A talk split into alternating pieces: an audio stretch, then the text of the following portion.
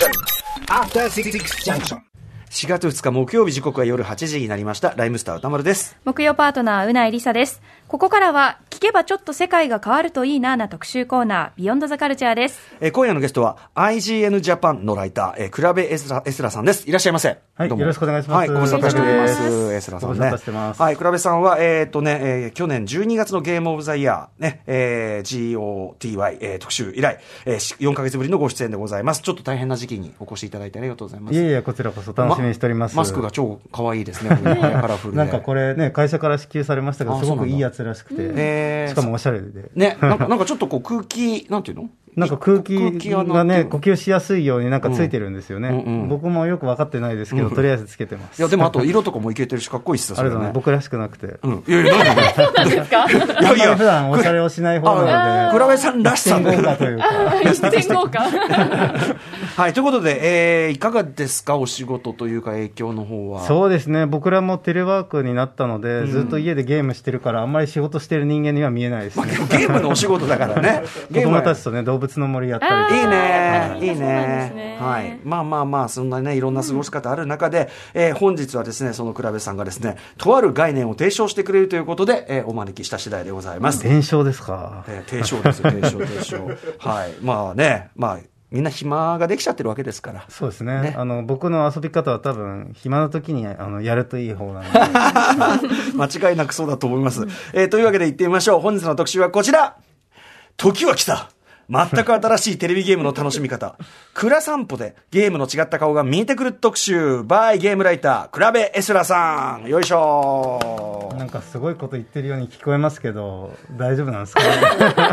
これ大丈夫かどうかやってみないとどんない。んなものなんでしょうかね。できるかなのはい精神でやってみたいと思います。はいはい。ということで、えーグランドセフトオート、あるいはね、ゼルダの伝説、ブレスオブワイルド、まあ動物の森とかもそうかもしれません。あともちろん、ね、これもクラベさんといえばシェンムーですけど、はいとにかく、えー技術の進歩と、えーそのハードの大容量化によりですね、えー広大でリアルなゲーム空間、要するにゲームの中に実際に空間が広がってるような 3D 空間が広がってるような、で、それを自由に歩き回れるタイプのゲーム、まあもう人気を博してるというか、もう定番的にね、そうですね、今となってはねオープンワールドとか言いますけど、うん。うん。大体もうオープンワールドメインぐらいのなんか感じにもうね基本ですよね。ねなってますよね。作るの大変らしいですけどね。やっぱ世界を丸ごと作世るんだけど界を作るわけですから、あと今、マップも広いですしね。ね我々は当たり前のように遊んでますけど、うん。何百人がね何年もかけて作るそう本当そうですよねね。しかもその昔だったら、その例えば移動するときに、ちょっと労働が時間がかかったりするようなときに、今もうシームレスに。ねえ基本的にロードなんてないですシームレスに繋がりますからぐらいのあれもだからうまい具合に途中でこう、あれでしょうね。うまく労働とかをこうするようなのを入れてるんでしょうね。そうですね、あそれでも大変らしくて、最初に長いじゃないですか、その立ち上がるまでが長くて、うんうんうんそこからは労働がなくなるんですけど、次のし世代ではどうやらそれもなくなっ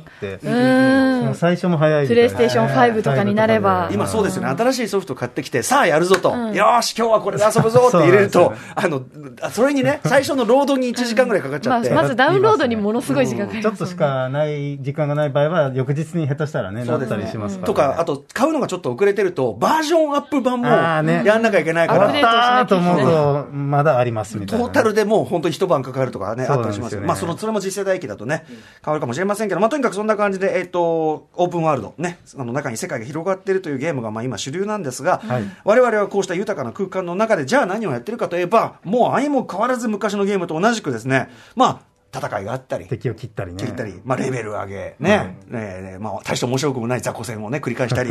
えーあるいはまあ、そのマップをね、どんどん広げていくとか、あとはその中に隠しアイテムがあるから、それを探すとか、はい。やってることが全然ですね、なんかそのゲームですよね。ゲーム、まあ、目先の何かこう、ゲインというかね、そういうところを目指すということで、やってることがあんまり進歩もしていないと。それどころか、ゲームをやって、楽しく遊ぶというね、ゆっくり遊ぶはずが、うん。なんならもうこれ仕事じゃねえかみたいな。そうですね。うん、ものすごい作業感を得てまさに動物物の森はもう、とにかく仕事、ね仕事、仕事、うん。作業、作業、作業、動物の森はだって借金背負わされて、あれね、タヌキに絶対騙されてる。でもだ、騙されるのが楽しいみたいな、そういうゲームです。タヌキだけにね、そこはね、ってことなんだけど、えー、ということで、まあ、その、せっかくゲームやってるのにでも、そういうね、せかせか、せかせか、えー、昔と同じような作業的なことをやらされてるばかり、大切な何かを見過ごしているのではないか、時には左スティックをこう、ぐっと押し込んで、いつもずとにかく走ってる、走走ったりね、うん。あとなんかショートカットみたいな、はいはいね、フファストトトラベルとかね、ねそんなことばっかりやってますけど、うん、そんなことやりがちですけど、えー、左スティックを押し込む力をふっと緩め、ゲームの世界を、あえて走らずゆっくりと歩き、うまいこと言いましたね。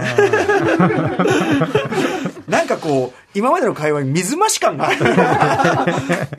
ゲームの作り手たちと対話するのもなかなか良いのではないでしょうか。ということで、新型コロナウイルスの影響で外出できない今だからこそゲームの中をテクテクと歩き回り、食事をし、衣服を選ぶ。まあ、その要するに中で本当に生活する感覚、はいはい豊かでのどかなゲーミングアクティビティ。えーこれはゲームライターのクラベエスラさんが提唱するその名もクラ散歩。それは僕が言ったんですかね。名前はね、ネーミングはちょっとね、番組的につけたかもしれませんけどね。ということで、まずはクラベエズラさん、えーはい何者なのか、改めてプロフィール、うなぎさんからお願いします。はい、ご紹介します。クラベエスラさんはオランダ生まれ、ゲーム情報サイト IGN ジャパン所属のライターです。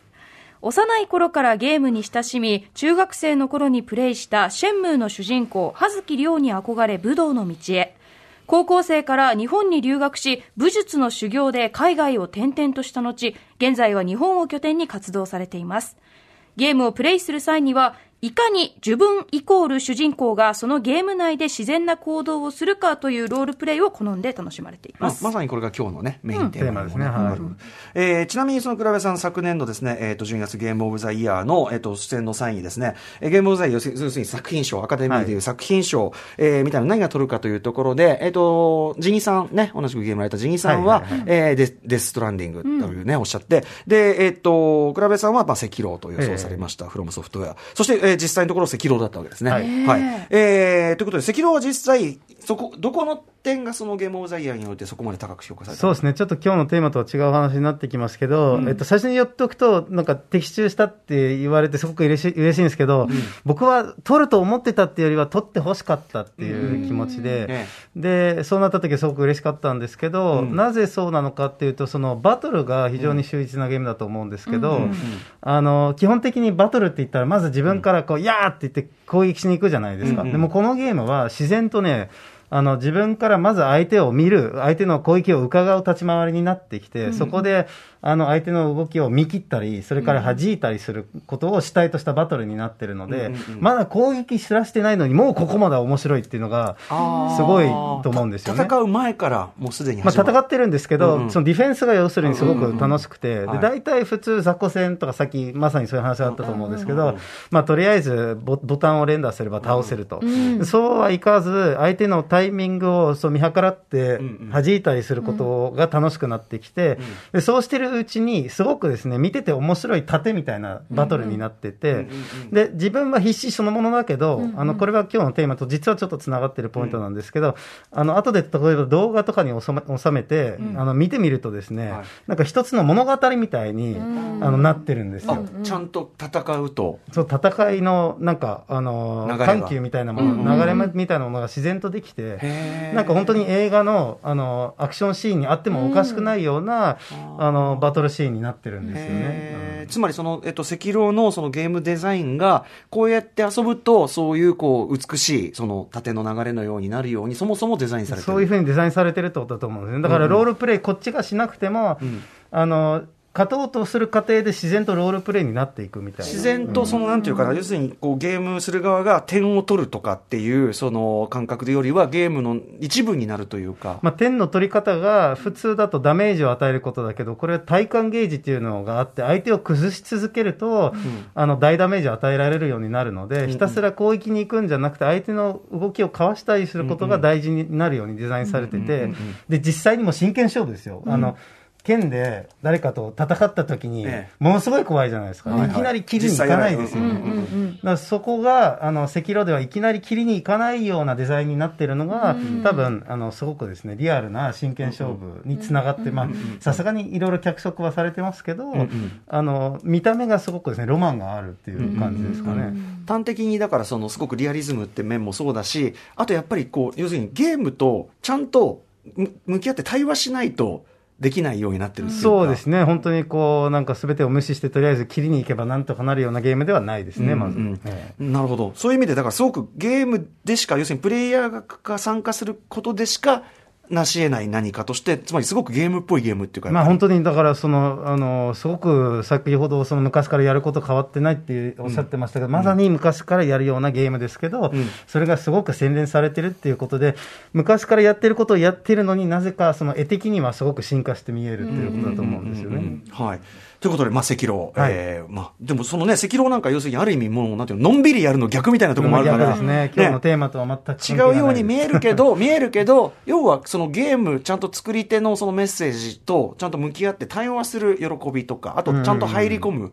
喜びっていうか、そう,、ね。いうところなんですよね、きっとね、おそらくね。はい、ということで、えー、倉部さん、先ほどもね、えっと、紹介の中にありましたけど、ゲームを楽しむ際に、いくつか決まり事を設けているルールというか、はいはい。自分なりルールというか、えー、それを今回、倉散歩、まあ、勝手に名付けて、倉散歩は名付けてるんですけど、ということで、でもこれ、この倉部さんは要するに、このルールを、自分なりルールを守った方が、ゲームはより没入できて楽しいよっていうことですよね。えっと、ゲームによるんですけど、ちょっと最初のところ説明すると、うん。えっと、映画ありますよね、うん。映画だと、その監督がディレクションしますよね、うん。例えばこんな朝の街が良くて、でえっと、こんな人たちが街を歩いてて、ん。で主人公のその背中からあののアングルで主人公がゆっくりと歩いていくみたいな、完璧にディレクションできるじゃないですか、うん。うん。まあ、それこそね、雨が降るまで待ったりとかね、うん。うん。本当に天気も含めて、監督の意図した通りに作ることができて、完成された作品そうですね、うん。でゲームも基本的にそうですけど、一つだけコントロールできないのがいるんですね、それがプレイヤーですよね。うんうんうん。だか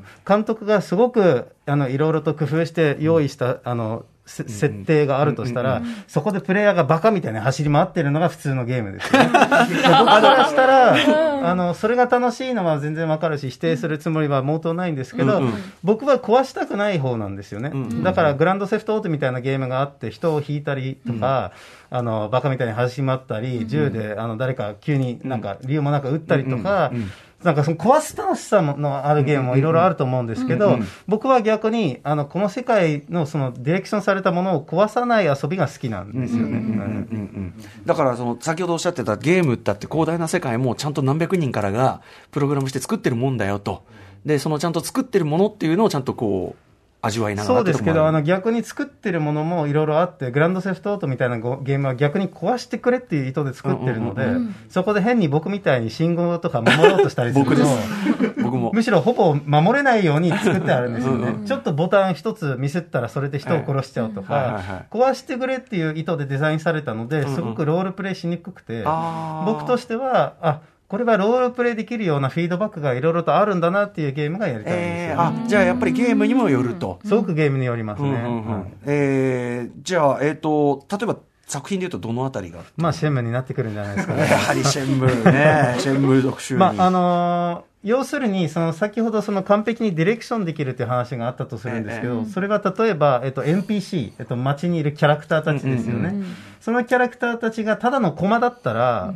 彼らに人生みたいなものが見当たらないんであれば、あ、じゃあ僕も別に適当にやってていいんだって気持ちになりますけど、一人一人の NPC に設定とか名前とか職業とか家族がいて、うんで、朝の12時まではここで仕事してて、夜はスナックにいるとかみたいな人たちがみんなそれぞれ生活してて、うん彼らに話したりすることができれば、あ、これ、ここの世界は完璧にディレクションされた世界なんだと思って、うんうんうん。自分もその中に入った時にバカみたいに走り回るよりは、自分なりの生活のリズムが欲しくなりますね。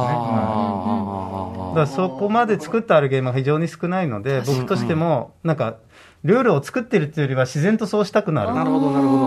うん。ゲームは残念ながら少ないですけど、そういうゲームがあった時にはすごくやっぱりなんか深くその世界の中に入れるっていう感じですね。そっかなるほど。そういう意味では動物の森も近いですよね。あ動物の森近いと思いますね。名前もあって、うんうん生活サイクルもそれぞれ。あって。つ、えっと、例に持ち出すと、あのあのゲームでたまに、ん。あの日によって雨が降ったりするじゃないですか、それは基本的に今、どのオープンワールドゲームにも天候システムと呼ばれるものがあるんですけど大体のゲームって雨が降っても、そのそれによって何かが変わるってことはなくて、あー確かに。傘とかささないですからね。そうです。ん。でも動物の森は傘っていうアイテムがあって、そう。傘がさせるんですみんなよ。うんうんうん。で、刺す意味はないんですけど、まあ、要するにロールプレイしてくれっていうことだと思うんですよね。はいはい。雨が降ったら傘を差すそうなんですよ。うに。うん。でそういえば今回の動物の森、新しく車椅子もなんかこそうなんですよね。導入されてて、それがすごそうく、そう。そううんうん。なんですか、その、本当に車椅子で生活している方に寄り添ってうんうんうんうんっていうところがね、高く評ね、価そういうそうされてて。方々が喜んでて、うん僕もそれは、まあ、動物の森っていうのはその最初からこういう主人公ですって決まってなくて自分なりにうん。どういうやつになるのかっていうのを、あの考えてやっていくので、はい。当然現実世界の自分の分身になりたいっていう人も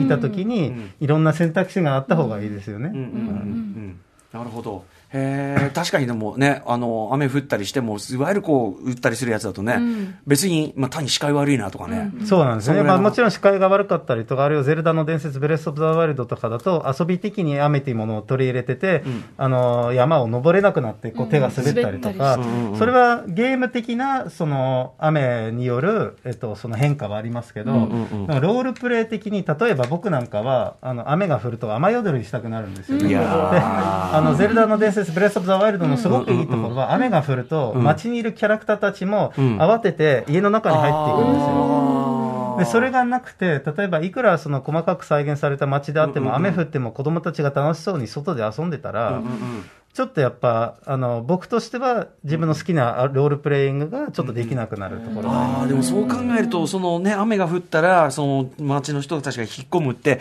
直接的にゲームと関係なくても、そこをちゃんと作ってあるゲームとそうじゃないものって、はっきり分かれそうですね、やっぱね。うんそうですね。僕にとってはそこは大きな違いで、多くの人は、あの、あると、あ、面白いね、ちゃんと雨宿りしてるんだぐらいになるんですけど、うんうんうん。みんなが家の中に入って、慌てて入っていくと、僕も入っていきたくなっちゃうんですよね。で、中に入ると今度はね、こう、窓越しにこう、雨の景色を見て、いつ止むんだろうって言って、ちょっとつまらなく聞こえるかもしれないですけど、その結果、うん本当に自分がこの世界の住人になったような気持ちが味わえる。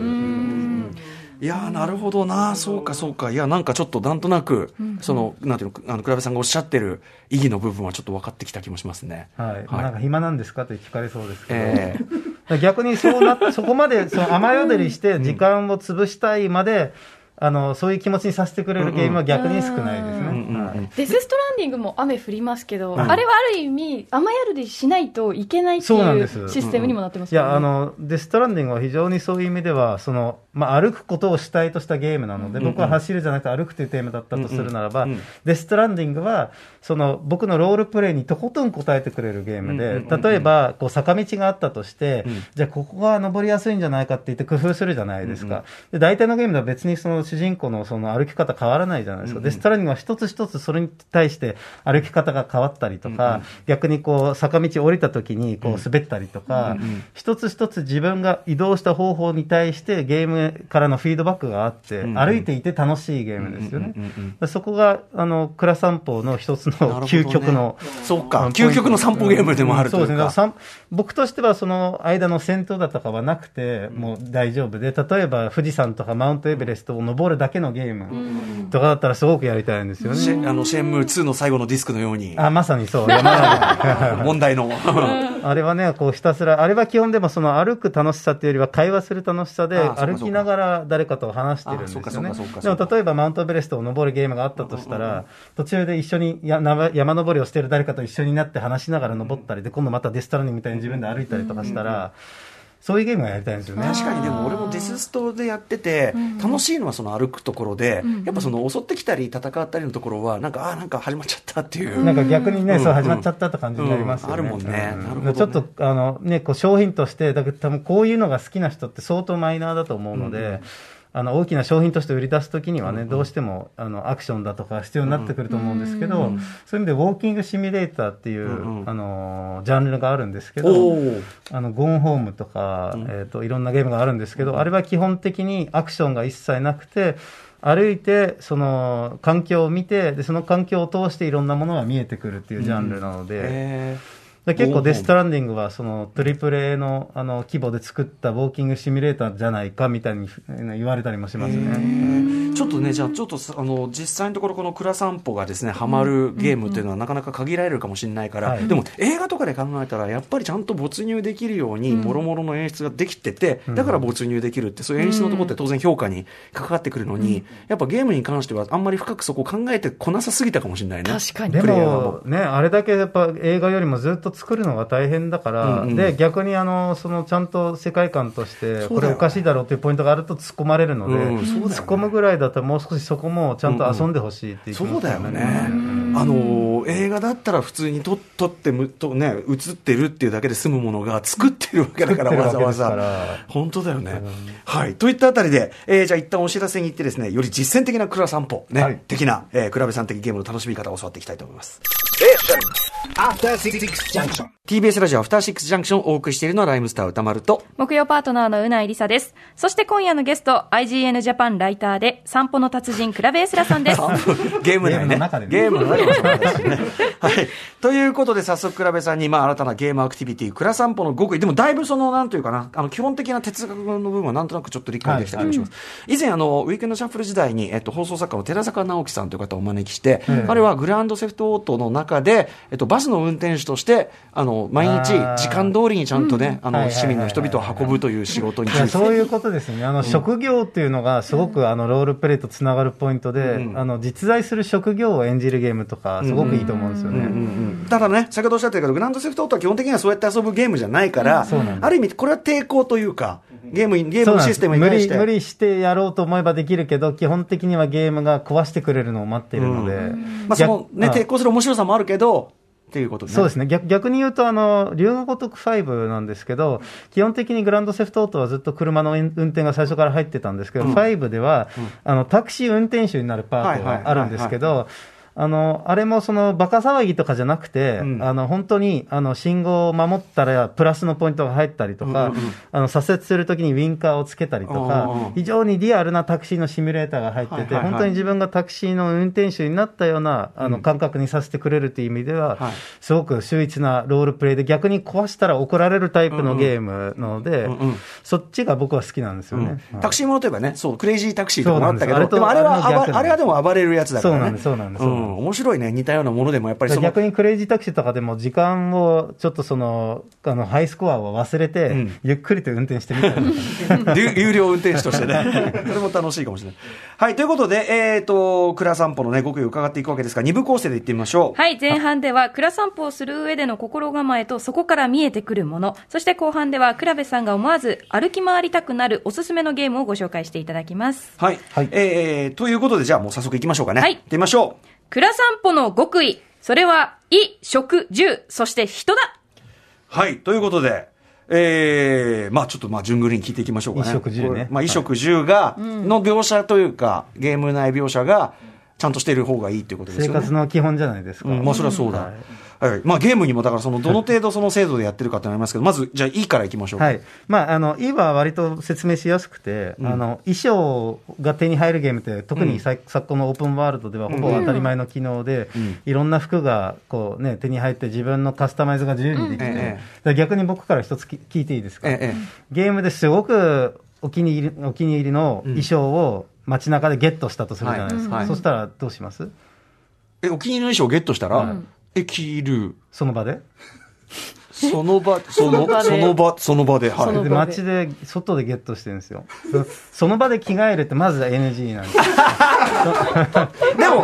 ほら、あの、だってみんな見てますよ。外ですよ。急に僕がここで脱いじゃう。ああ、そうか。ね衣装チェンジを、だから路上、あのさ、だから、路上でよ衣装チェンジはね。あの、洋服屋さんの中でチェンジするやつあるじゃないですか。あ、それはいいですよ。それの系統やつあそるじゃないですかれはいいです。それなら OK それなら OK です。なるほどいきなりね、変身みたいなのあありますもんね。あ、そうです、そうです、そうですうん。ダラララみたいなね。うんあれはちょっと、あの、逆にその、現実世界ですげえ、あの、いい服を買ったなって時に、うんあの、こう、家に持ち帰って着替えるのが楽しみだったりするじゃないですか。あ、最初、その最初に確かに。その感覚をゲームでも味わえる。じゃあ、あの、洋服屋さんの中で着替えるやつじゃない場合は、一旦隠れ家っていうか、あれに帰って、セーフハウスに帰って、そうです。そこで着替えると。かあ確かとに、あの、その、かっこいい衣装ってあるじゃないですか。でもそれが TPO っていう言葉があるようにその場とちゃんと合ってるかどうかというのはすごく重要で、あの、例えばシェンムー3で憲法着、武術の服を着て、あの、できるんですけど、逆に僕もそれすごいいいなと思ってるんですけど、あれを着て街歩いてる人とかの映像を見ると、何やってんだこれ、子供でその、なんか、あの、お稽古ごとに生かされてるわけじゃないんだから、みたいな。大人なんだから、これで街歩くなよって。確かに。確かにね。逆にその、あの、修行するパートがあって、その道場に行った時に、道場で着替えるんですけど、それもそのみんなの前でじゃなくて、理想としては、更衣室が欲しいんですよ、道場に。道場に更衣室があるなら、更衣室の中に入ってそこで着替えるんですよ。それがないので、あの、自分の中でここは更衣室っていう設定を決めて、あの、何かの仏像とかの後ろに隠れて、それが一つのロールプレイになって、なんかここに来るときはこれを着てみたいな。逆にそれこそ雨とかも別に変化はないけど、まあ、どう盛りの話もありましたけど、ん雨の日は雨カッパ着ていこうかなとそんか、ぐらいのチョイスあるといいですよね。今日晴れてると、じゃあ T シャツ1枚でいいかなとか。はいはい。衣装チェンジも精度が違うじゃないですか、ゲームによって。ゲームによってねそのあの、丸ごと変わっちゃうやつもあれば、うんうんあの、靴とかの、そう単位で変えられるやつがあって、例えばその、あの、グランドセフトオートのフォロワーですけど、セインツローって、あれ結構細かくはいはいはい、靴とか上着とか靴とかね、全部変えられるパーツごとにね。はい。で、キャラメイクもできるかはいはいはいは、いらそういう意味ではもうほぼほぼ俺で、普段俺が着てるような格好を できるんですよ。しかもはいはいはいはい TPO で変変化できて、昼だからまあちょっとカジュアルで、夜だからスーツにすっかみたいなこと全然でき、できね、るから。その時の天候とかに合わせて帰ると面白いですよね。はいそうそうで、そこ動物の森が今回の新作ですけど、すごくいいなと思ったのが、あの、春らしい格好をしたら、ちゃんとそこを褒められたんですよ。ちゃんと季節に合った衣装してて、君いいね、みたいなことを言われて。へーでそういうフィードバックはやっぱり僕は大事だなと思いますね。動物の森がね、しかもそのリアルタイムで時間が流れていくものだから、ね絶対そこ大事にした方がいいね。季節だって年月はっきり。してるわけだから。逆にね、今桜が咲いたりしてるので、うん花見ができるようになったりとか、うんうんうんそこも、まあ時間の概念もすごくロールプレイと密接につながってくると思うんですよね。ああ、なるほど。時間が流れるから、えっと、ね、自分の行動が変わるっていう。うんうんうんなるほどですね。はいだからまあ、はいさ寒寒いそうな時は寒い格好ちゃんとできるそうですね。はい。はい。ということで、まあ、じゃあ、い、い、いもね、気をつけて、特に着替えは気をつけましょう。着替える場着替える場所所をね、あの、ちょっと現実世界を思い出してやってもらうといいと思います。そして、食。はい。まあ、エネルギー、まあ、なんていうの？その、HP 回復的なね、ものでやりますよね。大体そうなってくるので、えっと、これはまだ僕はこれからいろいろと進化してほしいポイントで、ええ。あの実はゲームにその食べるアニメーションを入れるのってすごく難しいらしくて、大体あのレストランで食事できるゲームとかであっても、その主人公の背中からとかだったり。して、そ今こはすごい、うん難しいんですけあど、の、ゴーストリコン僕のあれでご飯食べるとこも、なんかものすごい、なんか手でやってもぐもぐしてる、なんかすごい、確かにそこだけブサイクだったかもしあれない。の食べてるものによっては噛み方は我々変わってくるじゃないですあか。だ例えば、その一つの大事なカットシーンの中でピザを食ってる主人公とか作れますけど、うんうんうん。まあ、バイオ R2 もね、最初のあのハンバーガーとかもすごく精度が高かったんですけど、じゃあ、一つのゲームにいろんな食べ物があったとして、それぞれのね、こう噛んだ時の食べ物の崩れ方とかが違うので、それとってもあの再現しきれないので、ちょっとそのアニメーション入れるの難しいですけど、うんうんあの、FF15、ファイナルファンタジーはいはい。15とかはすごく頑張ってる方で、あの、まずはそれぞれの料理の、あの、ビジュアルがすごく力が入ってるのは当然、メニューが本当にいっぱいあって。いっぱいありますよね。で、だけどそれは、あの、設定にもちゃんと生かされてる点が僕はすごく評価したくて、はい。まあ、あのゲームって要するにロードムービーみたいなあの作品で、夜はこうキャンピング場とかモーテルみたいなところで、あの食事をしてで、ちゃんと食事を振る舞ってくれる仲間のイグニスという、ちょっとお母さんみたいなね、性格の、あのキャラクターがいて、うん。そしたらね、その夜キャンプ場でみんなで食事をしてる雰囲気がすごく伝わってきて、うんうんうん。それがロードムービーにすごく貢献してるなと思ってて、で当然その、それによって何かのステータスが向上するとか、うん。そういうことはいろいろとありますけど、うんうんうんそれ以上にどういうふうにそのせ生活感みたいなものに、うんうん。えー貢献してるのかっていうのが大事で、うんうんその代表例、またシェンムの話で申し訳ないですけど、うんうん。シェンムー1では自動販売機で、はい。あのジュースを買うことができて、何の意味もないんですよ。ほんほぼ限りなくゼロに近いんですけど、うんうんうんあのジュースのボタンを押して、うん。取って、開けて、飲んで、ゴミ箱に捨てるところまで再現されててあの炭酸の時と、あのそのコーヒーの時のそのパーの音が変わったりとか。全く意味はないですけど、僕は例えば公園でちょっとこう、武術の練習をした後にコーラをいっぱい飲むのが好きなんです。ゲーム内でね。そうなんです。レッド・デッド・リデンプション2とかもそうで、あの、朝とか自分のその、まあ、アウトローのキャンプみたいなところにいるんですけど、こう、その中央にコーヒーを組めるところがあって、うんうんそこで、こう、朝の景色を眺め,、ね、ー眺めながらコーヒーを飲んで、で、飲んでるとそのキャンプの人たちが、いや、おはようって言ってきたり、うん。ちょっと会話しながらその間にまた飲んだりとか、うんうん飲むタイミングと会話するタイミングをプレイヤーが自分で決められるので、本当に朝コーヒーを飲んでる気分にコミュニさせてくれケーションしてるんですよるような気持ちにもなるし。はい。へで逆にちょっと離れて湖を見て、ああいいな朝はみたいな。でコーヒーを飲んでいくみたいな、確かにあと、物を飲むアクションがね、あるゲームって、他にもあるとは思うんだけど、その缶を、だからその空き缶を捨てるってないよね。そうなんです。あのグランドセフトオート5はそこで僕すごく不満で、うん。まあ、ルール守ろうとするじゃないですか、ええ。であのコーラとか飲むのがあるんですけど、ええ主人公が捨てちゃうんですよ。そうポイ捨てする。ポイ捨て、うん。でポイ捨てした後僕はルール守りたいので拾おうとするんですけど拾う機能がなくて困っちゃああ、なるほどね。い。そうかそうか。だそういう意味でもやっぱりしん、あとこれね、さっきおっしゃってたファイナルファンタジー15の食べ物うまそう。うんで美味しそうなんですよ。どれも。食の表現のこだわりえ、が。こんなにうまそうな。ゲームの中の食い物いやなかなか。この再現度は半端ないですね、うん。なんかあの発売前のイベンントで実際に、あのコックさんに作ってもらって食べましょうみたいなイベントとかもありましたけど。実際ね、もちろんモデルにもしてるんでしょそうなんですね。でもちゃんとこうやって食べ物をちゃんと食べることで、それこそフード理論じゃないけど、仲間たちとのその絆感ってはい。当然リアルにね、感じられてくるし、はい。えー食ってでもなかなかね、その、いや、それこそそのね、あの、チェンブー3さ、食べ物、食べなきゃいけなくなったじゃないですか。テレはだからそこはだいぶ不満なんですよ、あのその先ほどその何の意味もない自販機でのジュースがいいと言ったんですけど、逆にあのシェンムス3ではそういうアニメーションはなくなってて、あくまでシステム的にご飯を食べさせられるので、例えば回復するために急にリンゴを50個食べるみたいなのがあって、そのリアリティを忘れたシステムになってるので。そうね。まあ、そこは鈴木優さん、作った鈴木優さんとしてもあの不満があって、本当は憲法と、ん。例えば憲法の修行でこういうものを食べなさいって師匠に言われて食べたりとかっていうものをやりたかったらしいんですけど、まあ、そこはだから完全にシステムになってしまって、僕としてシェンムの良さって何にも意味がないことがいいんですよ。うんうん意味がないからこそ自分なりに生活してみることができて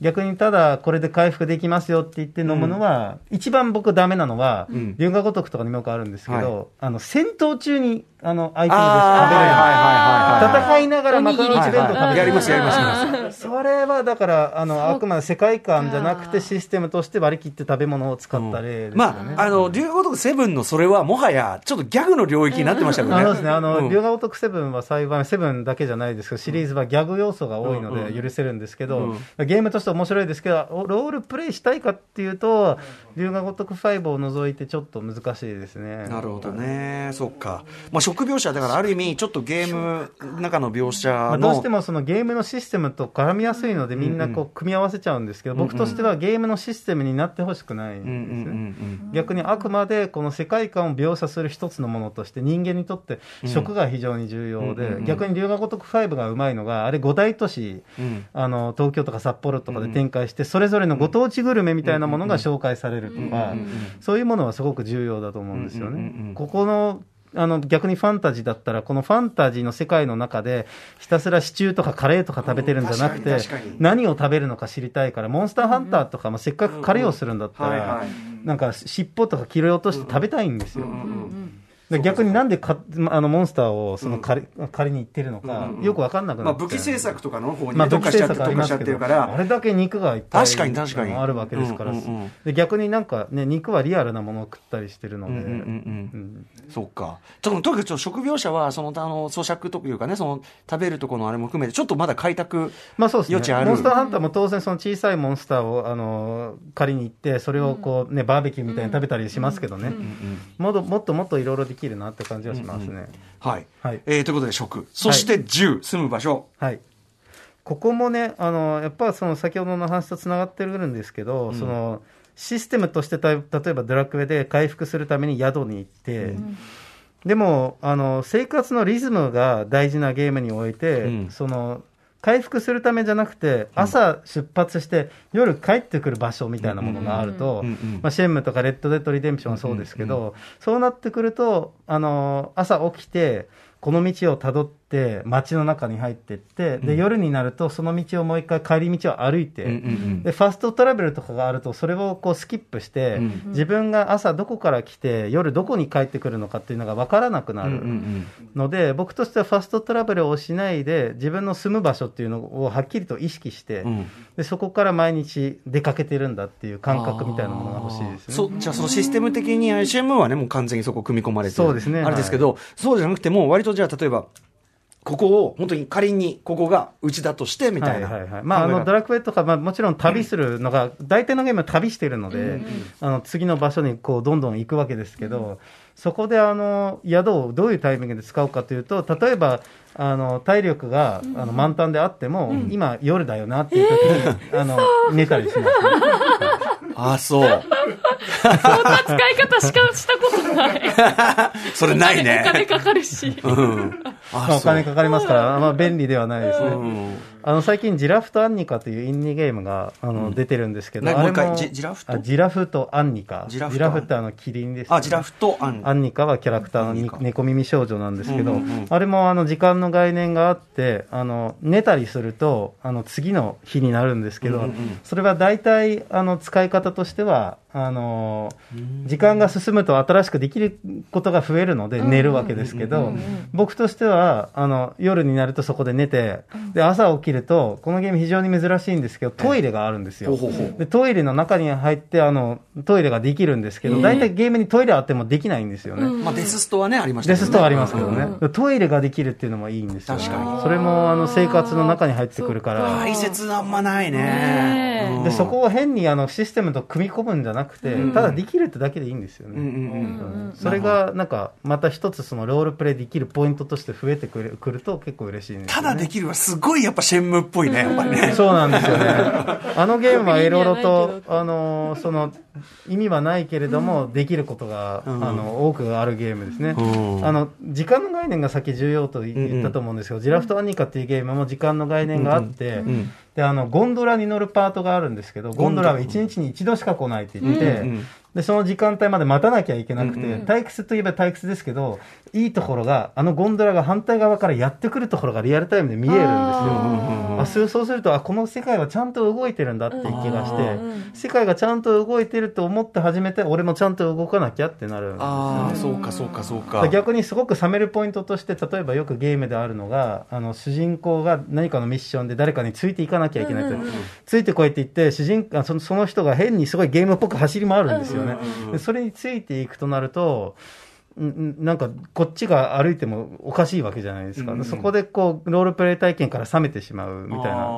な。結構誰かと一緒に歩くゲーム多いですけど、大体こう、どっちかが前で、どっちかが後ろ歩くんですよね。うんうんうんでも現実世界だと横並びに歩くじゃないですか、話をするから、それも本当はゲームにもっと入れてほしいですよね。確かにね。横並びでって難しいですあの、新ね。桜大戦がすごいうまかったのが、そのデートイベントみたいなのがあるんですけど、そのデートイベントで、あの、こう、横顔を見る視点からゲームが進むパートがあって、で確かに、まあ、カットシーンですけど、確かにあんまりゲームで用いられないんですけど、一人称視点で我々生活してますけど、そういう時に誰かと話してる時って、こうやって横を向きながら前を歩いてるような、うんうんあの、視線になりますよね。はいはい。あれ、あの視線から遊ばせてくれるゲームとかも欲しいですね。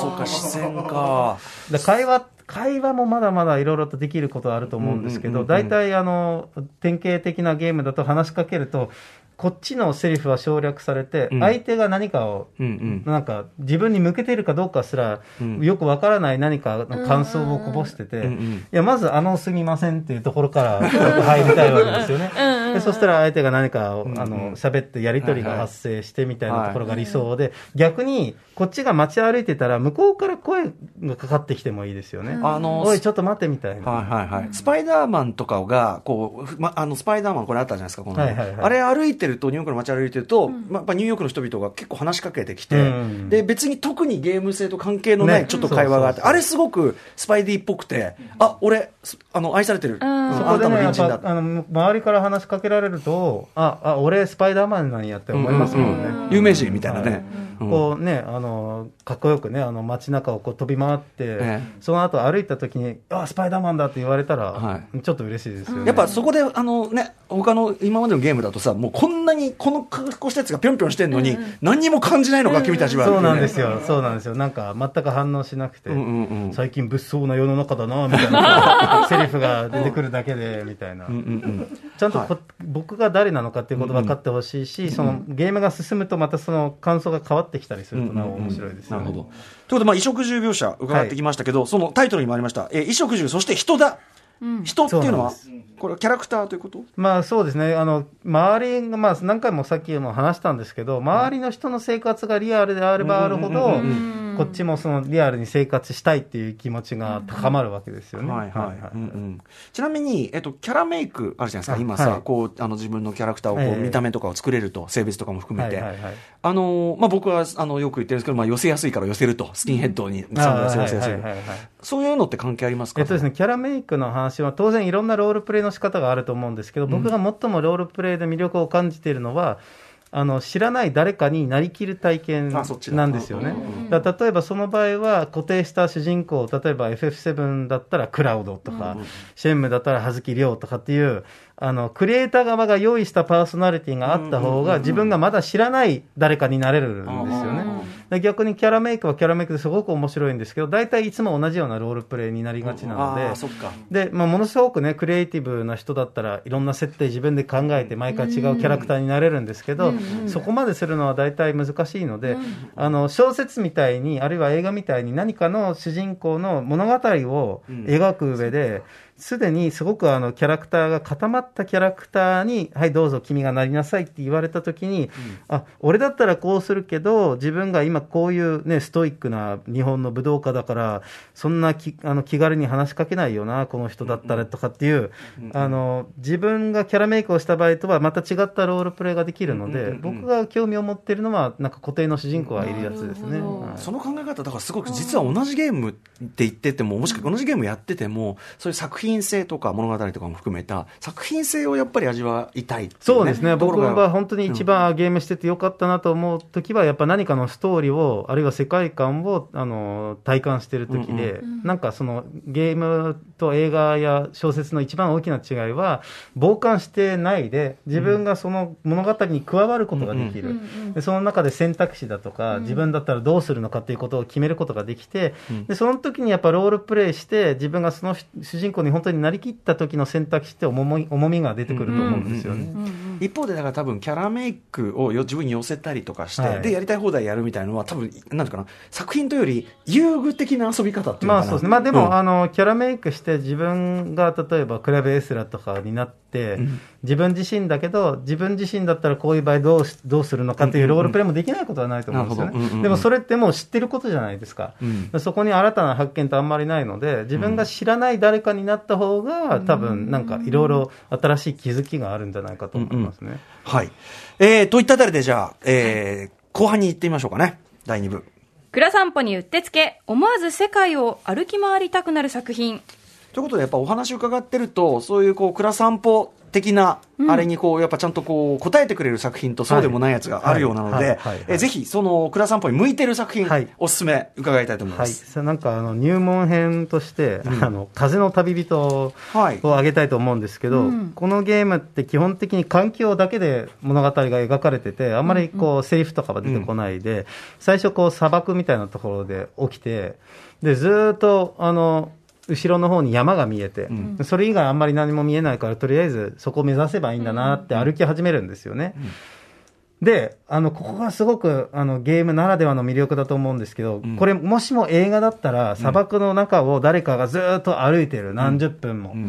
待機室でしょうがないです、絶対。でもゲームって自分が歩いてるだけで楽しくなるんですよ。だからこうずるいんですよね。あの砂漠の中で歩くだけで、この体験が楽しくなるっていうのが、映画では絶対にできないことだと思うんですよね。そこがゲームでできるポイントの一つで、あの、大体2、3時間で終わるゲームなんですけど、いろいろ途中であの道が険しくなったりとか、雪山になったりとかする。で逆に砂丘を滑り降りて気持ちよかったりするんですけど、その時に合わせて、えっと、その、キャラクターの移動速度を、実はゲーム側がコントロールしてるんですよ。あの、これって逆に、もしも、ここに、あの、例えばすごい雪山があって、険しい道で、あの、登るの辛そうだなと思うけれども、キャラクターが楽しそうに走り回ってたら、雰囲気が壊されますよね。まあ、さっきも、あの、一番最初に話したんですけど、大体の人はそうしちゃうので、このゲームはそれができないようになってて、同じようにコントローラー傾けてても、その雰囲気に合わせて、あの、その歩き方が変わってるんですよね。そうか、そうか。ですごくうまいのが最後の雪山で、あの歩くのが遅くなって最後はもう一歩ずつ本当に一歩に5秒かかるとかまで行って、その本当にあの凍え死ぬような体験をさせられて、んその辛さみたいなものが直接伝わってくるんですよね。うんうんうんうん。うんしかもそのね、あの、山を登るっていうのも、こう、テーマ性っていうか。テーマ性があって、で、そ、そこが、あの、自分がロールプレイしなくてもゲームがコントロールしてくれるので、うんうん。あの自然と味わえる体験だと思うので、でそれがもしいいなと思ったら、うん次は他のゲームではコントロールされないけど、自分でちょっとコントロールしてみようっていう風の旅人の感気覚を自分で。持ちになるかもしれないなとはい。あと、これそれこそ、ただそこにあるっていう意味で言うと、他の、実はオンラインで、他の旅人とあそうなんですすれよ違うというか、はいはいはいたまに一緒に道あったりとか、別れたりとかする。で、それ自体なくても別に行けるんだけど、なんかこの袖振り合うもっていうか。誰かと一緒に旅してる感じになりますよね。で、そのコミュニケーションの、あのー方法がすごい限られてて、なんか鳴き声みたいなものを放って、その鳴き声だけでこっちだよとか、意思疎通を、うんそれこそ本当にちょっと犬になったような気持ちがある。バンバンバンバン確かに確かにみたいな確かに。うんそれをあのゲームで体験させてくれるんですけど、そういう意味で、ほぼ唯一僕がオンラインのゲームでいいと思えるもので、逆にあのそのコミュニケーションツールが豊富であれば豊富であるほど、周りが絶対作品を壊してくるんですよ。ああ、確かに。すんげえディレクションされた美しい世界であっても、そこで、あの、今日マジで疲れたかっこ笑いみたいな人がいたりしただけで、あの、自分が守りたい世界がもう守りきれないんなるです。よ。ほどね。そうか、ガだチャガチャ。オフライン、オフラインのゲームだったら自分が守ればいいわけですよね。オンラインだったらみんなが壊してくるので、ほぼオンラインゲームは僕できないんですよ。もう一作、はい。おすすめありますか？えっと、じゃあちょっとヘビーレインの話をしたいですね。ヘビーレイン。はい。ヘビーレインは、えっと、アドベンチャーゲームでフランスのゲームなんですけど、うんうんえっと、まあ、ストーリーとかぶっちゃけ、あの、映画として見たら全然ダメで、あの、これほどあの、矛盾の多いストーリーもなかなかないんですけど、えっと、非常にですね、生活させてくれるゲームで、うんうん。あの、まあ、主人公は中年の男性で、まあ、結婚してて子供がいて、で、朝、起きるところが始まって、うんあの、まずはタンスを開けて服に着替えるんですよね。でタンスを開けるところも、服を着るところも実際にアナログスティックを回したりとか、うんあの実際にゲームプレイとしてやらなきゃいけないんですよね。うんうんで、今度は髭を剃ったりとか、うんで、髭剃って、あの、下に降りて、あの、缶ジュースとか飲むときも、あ、缶ジュースじゃない、パクか。パクから飲むときにも、まず振らなきゃいけないんですよ。で、振ってからジュースを飲むみたいなところで、すごくあの、プレイヤーのその朝の日常生活みたいなものが細かく描かれてて、でその中ですごくあの気に入ってるのはあのシンキングシステムみたいなのがあってプレイヤーの主人公の,、あの考えてることも、あの聞けるんですよね。で、こうやって朝歩きながら、ちょっと人仕仕事するかなとか、ちょっとテレビでも見るかみたいな、あの思考みたいなものを、あの自分で選ぶことができて、はいはいはいまあそれが物語のヒントにもなったりするんですけど、あの、プその、一番最終的に僕が目指したいのは、うんその、誰かになりきることなので、うんうんうん最初は歩いたりとか、いろいろこう世界に合わせてるんだけど、それは、要するに俳優みたいに演技してるんですよね。うんうんうんでも最後は、その主人公の頭の中に入りたい。心情まで。うんその人が何を考えているのかっていうことまで知りたい。で、それを、そのね、さりげない朝の日常から始めて、あの、その、考えていることがわかるんですけど、後になって、すごく大事な場面とか、すごく緊張感みなぎる場面とかで自分の指を切り落とすときとかに、あの、切り落とすかどうか切り落とすならどの道具を使うのかとか選ばなきゃいけなかったりとか、で、その時に、あの、主人公の思考を、あの、読むと文字が、あの揺れてたりとか、すごくその主人公の気持ちの中に深く入ったような作品なので、最終的にも本当にこの人が何を考えてるのかっていうところまで分かるゲームがあると、本当にロールプレイした価値があったなっていうことになると思いますね。ヘビーレインはちょっとそのストーリー的には突っ込みたくもなるけど、ね。システムとしてめっちゃいいと。システムとしてそうですね、なかなかその建築家ですけど、実際に建築家として朝仕事させてくれるゲームもないですから、でそれで子供たちが帰ってくると、今度庭で子供たちの相手をしたりとか、とことんあのロールプレイさせてくれますね、うんうん。ちょっとあの奥さんに、ちょっとお皿出してとかって言われて、実際にあのお皿を取って、テーブルの上に置かされたりとか。うんうん。歯磨くのもね、上下させ歯磨いたりとか、僕はそういうのが、僕は逆にその指を切り落とす場面までいかなくても、それだけのゲームでいいんですよね。なるほど。ね、あの、ということで、ちょっとね、お時間来ちゃったんで、まとめに入んなきゃいけないんですけど、はい、ということで、えー、改めて、まあでもこれは時間がある時ならではの、こう、なんていうかな、ゲームをきっちり味わい尽くす。だから今、今この時期にね、そうですね、なんか絶対こんなの面白くないだろうと思ってる人でも、今だったら、ね、もしかしたらやってみる時間があるかもしれないですね。でもそれによってちゃんと入り込むことで、やっぱゲームの面白みがさらに倍増するわまあでも合わない人は合わないと思うんですよね、本当になんか、これは万人にお勧めしますみたいな気持ちは僕になくて、まあ一つの見方というかね。あのそのゲームの世界観だとか、あのストーリーが好きな人は、ちょっとこういうふうに遊んでみると、もしかしたら面白いかもしれないですね。あとやっぱり今日すごく、あの、この次ゲームやるときにそれを考えなきゃと思ったのは、このゲームは、その作者は、そのど、どこをどう味わってほしくて作ったのかってことあんまそうです考えずに。ね、うん、逆にだから、そういうロールプレイじゃなくて、赤色みたいなアクションしてほしいとかってゲームで、変になんか歩いてもおかしいわけですし、うんうんうん。逆にマリオとかで、リアルな、ね、マリオオデッセイでニュードンクシティみたいな舞台があって、そこでマリオとして歩くのかって言って、いや、マリオとしてそこでタクシーの上をぴょんとするのがマリオとしてのロールプレイだと思うので、必ず全部歩かなきゃいけないとかってことはないと思いますけど、この場所はどこなのか、そして自分は誰なのかっていうことをちょっと考えてプレイすることが、僕はすごく面白いですね。なるほど。いや、でも本当に作品に向き合うというか、ちゃんとそんな姿勢のこともちょっっとなんか改めて教わった気がします。いやいやいや、そんな。はい。いや、ね、まあ、ひ、暇かっていうところもありましたけど。ただ、ただ暇なだけです。はい。ということで、あっという間にお時間来てしまいました。倉部さんからお知らせのことなどありますか？あはい、えっ、と、IGN Japan、えーというゲームとエンターテインメントのウェブサイトの編集部にいますので、えっ、と、IGN Japan の YouTube でいろいろとこういう感じで、えっ、と、トークしている動画もありますので、ぜひそちらもご視聴いただければと思います。いやー、しかし本当、倉部さんならではのね、視点そのものがめっちゃ面白いいいんですか？こんな話をね。いや、すげえ面白いし、はい。あのーちょっと僕、あの、ヘビーレインちゃんとやったことなかったんで、やってみようかな。あの最近ね、13系防衛権というゲームも同じような、あのその思考するシステムが入ってるので、うんうんうんそれもそうだこもやってみるといいかもしれないですね。僕ちょっと最後までまだやれてないですけど。はい。えーということで、あの、いろいろありがとうございました。はいありがとうございましたはいあの、大変な時期に来ていただいて、こちらも感謝いたします。とえーということで、新たなゲームアクティビティ、倉散歩特集でした。倉部さん、またよろしくお願いします。よろしくお願いしありがとうございましたます。ありがとうございました。After Six Junction.